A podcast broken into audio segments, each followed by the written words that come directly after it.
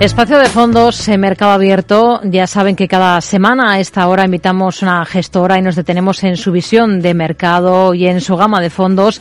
Esta tarde nos acompaña Juan Rodríguez Fraile, responsable para España y Latinoamérica de la gestora francesa Grupama Asset Management. ¿Qué tal, Juan? Muy buenas tardes. Hola, buenas tardes, Rocío, ¿cómo estás? Muy bien, bueno, estamos prácticamente poniendo el broche a el mes de noviembre. Nos queda apenas un mes de ejercicio y se cierra este 2022 tan complicado que muchos quieren olvidar. Ustedes en Grupamas Management, ¿cómo han lidiado con la coyuntura de este año? Pues yo creo que como, como bien comentas, eh, yo creo que la mejor noticia que tenemos hoy en los mercados es que este año 2022 ya le queda muy poco y está a punto de acabarse. ¿no?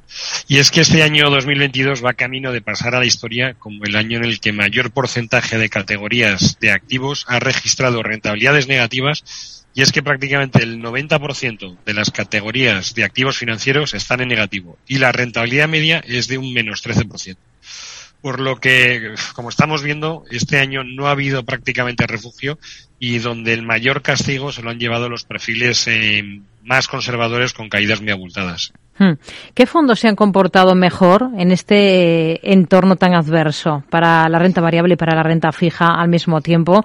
¿Qué fondos de, la gestora? ¿no? Nos ha dado ese dato que es llamativo, una rentabilidad media negativa del, del 13%. Luego, desde ahí, o ahí más bien es donde hay que poner un poquito el foco para, para ver exactamente eh, qué ha resultado menos malo en este, en este ejercicio. De los fondos de la gestora, em, ¿con cuáles se quedarían?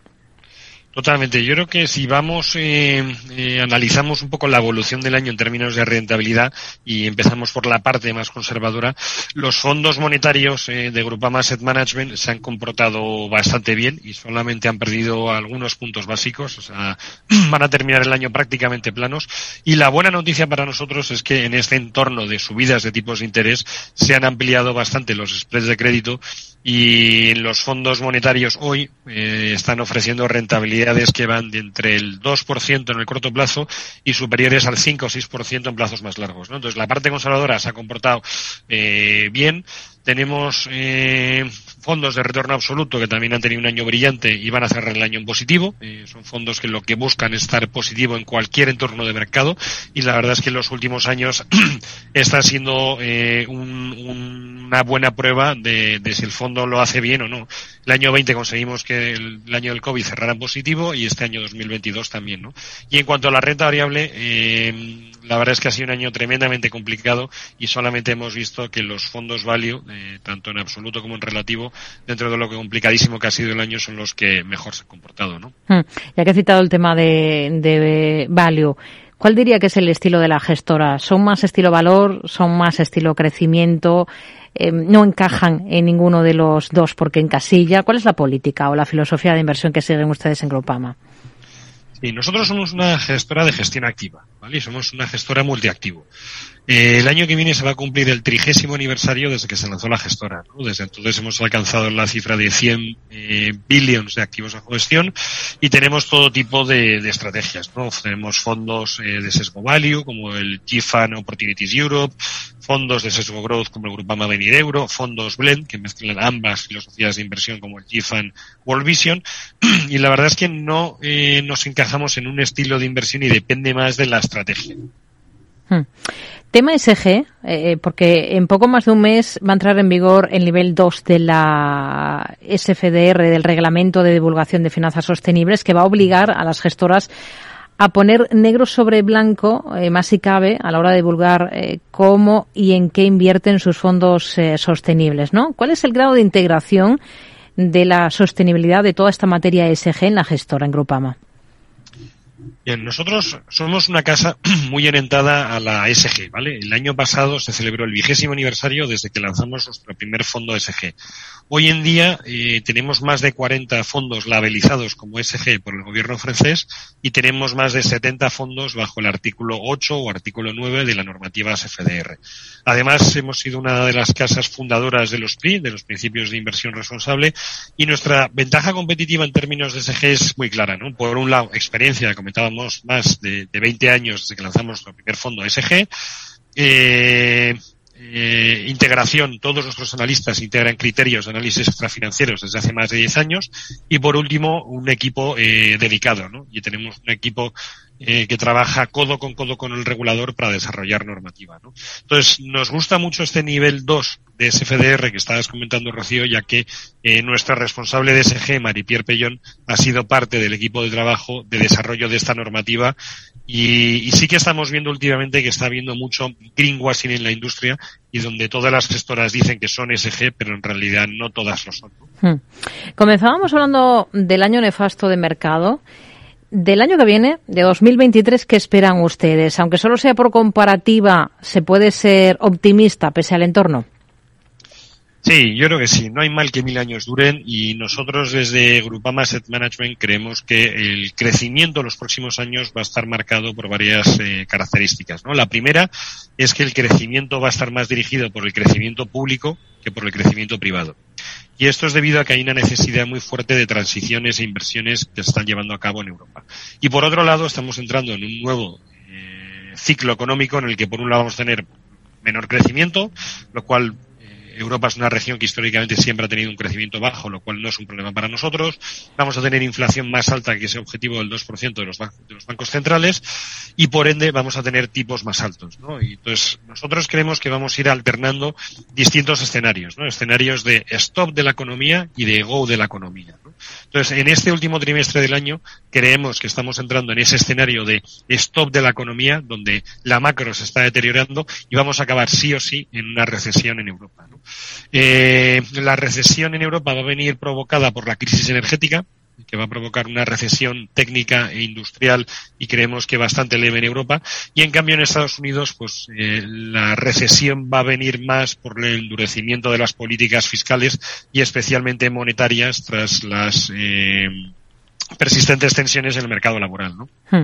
Entonces, después de este escenario de stop de la economía vendrá uno de go de la economía. ¿no? Entonces, hmm. probablemente este último trimestre, stop de la economía y a lo largo de, en algún momento dado, de presumiblemente el primer trimestre, el mes de abril, eh, durante el año 23 vendrá otro momento de go de la economía, ¿no? Con el apoyo de todas esas inversiones públicas y con esas todas inversiones que hay en el, en el mercado. Hmm.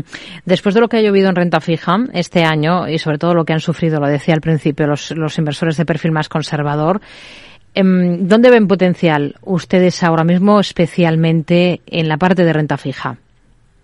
Sí, yo creo que comenzábamos el año 22 eh, para la renta fija como uno de los más complicados de la historia, porque teníamos por un lado una inflación muy alta y por otro lado subida de tipos de interés. Y veníamos de unos años eh, de tipos negativos desde prácticamente el año 14 en que la renta fija se había caracterizado por ser todo menos renta y menos fija. Bien, dicho esto, en renta fija hay que separar eh, la deuda soberana de la deuda corporate. ¿vale? En la deuda soberana como todavía no hemos terminado el ciclo de subida de tipos de los bancos centrales, eh, creemos que todavía puede haber algo de eh, volatilidad. Y en cambio en la parte corporate es un poco distinto. Y sí que, como comentábamos antes, con la ampliación de los spreads de crédito desde el principio de año, los balances de las empresas siguen siendo muy sanas, las tasas de impagos están todavía muy bajas y las valoraciones empiezan a ser eh, muy atractivas en este mercado. Por lo que creemos que hay que ser muy selectivo y, en la parte corporate es donde más oportunidades estamos viendo. Hmm. ¿Y en la parte de renta variable, en qué se están enfocando ya? Pues en renta variable eh, estamos muy centrados en renta variable europea. ¿Vale? Y estamos muy centrados en renta variable europea por un motivo muy claro. Al final, eh, hace prácticamente un año, hace 11 meses, eh, cuando se preveía que ya el año 22 iba a haber subida de tipos, eh, eh, durante el mes de durante el mes de diciembre y durante el mes de enero todos los gestores lo que hicieron fue darle al botón de vender todos aquellos activos de equity de largo plazo. ¿Cuáles son los activos de equity de largo plazo? Compañías tecnológicas, compañías de crecimiento y demás. y aquí viene un poco eh, la oportunidad que nosotros estamos viendo al mercado y la eh, ineficiencia del mercado. ¿no? Entonces, en ese momento del año se vendieron indiscriminadamente cualquier compañía que sonara a a biotecnología, a compañías eh, de tecnología, a compañías de crecimiento y metieron en el mismo saco a todas las compañías sin discriminar si son buenas, si son malas, si tienen eh, free cash flow, si tienen poder de fijación de precios, si están endeudadas, si no están endeudadas y demás. Y el segundo eh, error que hemos visto también en el mercado en cuanto a las compañías de crecimiento es muy claro. Eh, si analizamos eso, ¿no? ¿Por qué eh, el mercado decidió vender todas aquellas compañías de equity con duraciones más largas? Porque venía una subida de tipos. ¿no? ¿Pero por qué subían los tipos? Porque teníamos una inflación muy alta y muy descontrolada en ese momento. Pero la inflación, eh, dependiendo de para quién, puede ser algo muy negativo o muy positivo. Y en nuestro caso en concreto, eh, la inflación es algo positiva. Y de media, en lo que llevamos de año, el poder de fijación de precios que tenemos en las compañías en cartera está en más de un siete y medio de extra crecimiento eh, de nuestras compañías, ¿no? Entonces, si tú te haces el clásico de descuento de flujos de caja en el que, oye, fenomenal, hay subida de tipos, tengo que ponerle un 3% en el denominador porque van a subir los tipos, también tendré que tener en cuenta en la ecuación el poder de fijación de precios de nuestras compañías que es de un 7,5 y al final el resultado es positivo. Y el mercado todavía no ha tenido eso en cuenta. ¿no? Entonces ya sabes que los mercados pues no son del todo eficientes y, es en estos momentos donde surgen las oportunidades. ¿no? Y nosotros estamos viendo en la parte de renta variable europea un entry point muy claro. Hmm. Eh, hablaba antes de, bueno, de tipos de bancos centrales y esa va a seguir siendo una de las claves, ¿no? En la, esa política de los bancos centrales, en dónde se van a detener esa subida, ese incremento del precio del dinero. ¿Ustedes hasta qué niveles ven subir los tipos, por ejemplo, en Estados Unidos? Sí, yo creo que tanto la Fed como el Banco Central Europeo han sido muy claros y han convertido la lucha contra la inflación en su prioridad número uno. A costa de todo, del crecimiento, de más volatilidad en los mercados, de una recesión, de lo que sea, ¿no? Su prioridad es controlar la inflación. Bien, eh, Dicho esto, la verdad es que nos ha sorprendido muchísimo el error que ha cometido la Fed durante todo el año, diciendo que la inflación era transitoria, que la inflación se debía a los problemas de cadenas de suministro en China y demás, ¿no? Y sí que eh, lo que estamos esperando para el mes de diciembre es una última subida, eh, presumiblemente de 50 puntos básicos. Yo creo que se va a tomar un pequeño respiro la Fed con los últimos datos de inflación y, y esperamos una subida de 50 puntos básicos que nos llevará a terminar el año en el 4,5%. Eso en Estados Unidos. En Europa creemos que eh, el Banco Central Europeo no ha dado indicaciones muy claras sobre la magnitud de las próximas subidas de tipos y opta por mantener un método de calibración basado en datos y más en reunión a reunión. Entonces, en Europa sí que a lo mejor en la reunión del 15 de diciembre eh, podríamos ver eh, 75 puntos pero estaría ahí, entre los 50 y los 75 puntos más. Y aquí en Europa, donde vamos mucho más rezagados, más retrasados y tenemos que andar quizás más con pies de plomo para no provocar un daño económico más grave. Sí, sin ninguna duda. Al final son regiones que son totalmente opuestas. Incluso dentro de Europa la gente tiende, como es normal, a ver una única región, pero es que Europa no es una única región, no es como Estados Unidos. Es, son, son 27 países con 27 economías que no tienen nada que ver la una con la otra. ¿no? Entonces sí que en Estados Unidos preveemos que puede haber a lo mejor subidas adicionales eh, durante el primer trimestre del año que viene que nos puedan llevar a un nivel de tipos de interés por encima del 5,5%, pero en Europa nos parece prácticamente imposible que los tipos suban más allá del, del 3%. Hmm. Eh, lleva más o menos año y medio al frente de, la gestora de Grupo Masses Management aquí para España y también para Latinoamérica. ¿Qué balance hace?